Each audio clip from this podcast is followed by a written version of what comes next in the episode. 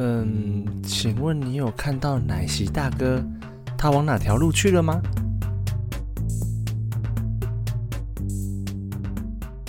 蓝蓝绿。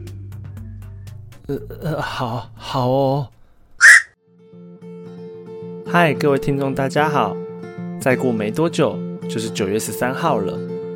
今天是九月十二号，全国巧克力奶昔日。National Chocolate Milkshake Day，有多少人喝过奶昔呢？你有喝过奶昔吗？二零一六年，台湾的麦当劳停止了奶昔的贩售。当时的中时新闻是这样报道的：麦当劳一九八四年来到台湾，菜单里就已经有奶昔，有香草、草莓、巧克力这三种口味。由于销售不如预期，相关设备老旧。逐渐淘汰，将于十一月九号起下架，不再贩售。大陆的金拱门则是在二零一四年将奶昔下架了。现在的人应该很少有机会喝到奶昔。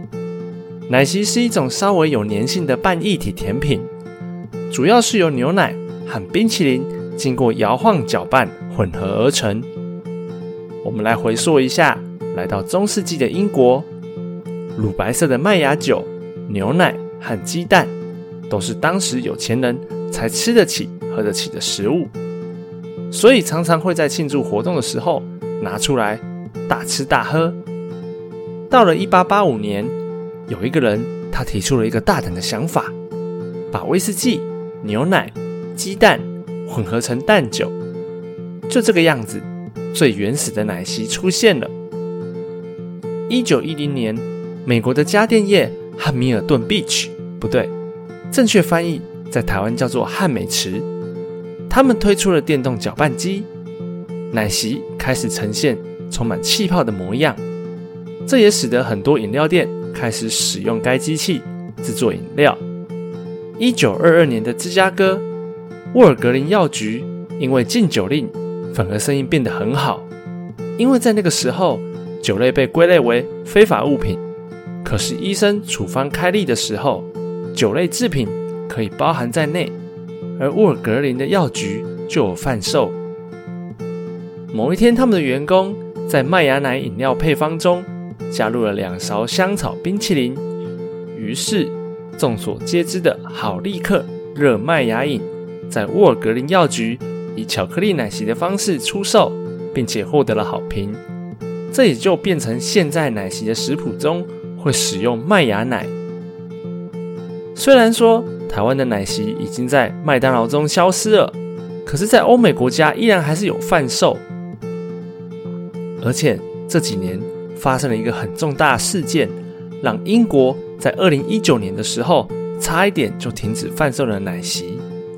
为什么呢？当时有一个很有名的攻击事件，就是英国脱欧党领袖法拉吉。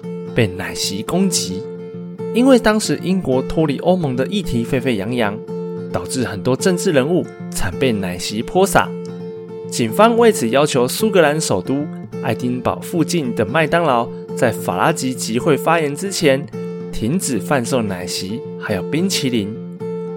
麦当劳因此在门口挂上牌子，写道：“我们今晚将不会贩售奶昔和冰淇淋。”这是因应警方对近期事件。所做的要求，我们知道奶昔泼洒很可怕，可是冰淇淋呢？应该不是周星驰电影里面那个用冰淇淋攻击的事情吧？然而，汉堡王的官方推特却发文写道：“哦，亲爱的苏格兰人民，我们整周末都会贩售奶昔，祝您愉快。”尽管句末有加上标签啊，我只是说说而已。可是，英国的广告标准局视他们为。纵容并且鼓励暴力行为。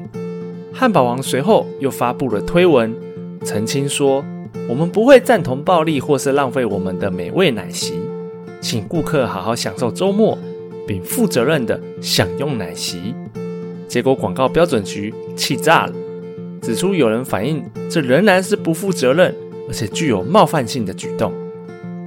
麦当劳不可以，你汉堡王也不可以。好啦，今天说了这么多的奶昔，听完有没有想吐呢？给大家几个有趣的事实：九月十二号是全国巧克力奶昔日。如果你想过一般的奶昔日，六月二十号哦，不要搞错了。如果你饮用了加了蜂蜜的香蕉奶昔，这可以舒缓你的胃部，而且可以解除你的宿醉。有一些奶昔内含高蛋白质，能够增加血糖水平，还有电解质。最后，我们来庆祝这一天，非常的简单，去买一个奶昔来喝吧，记得是巧克力口味哦。我们下一个节日再见，拜。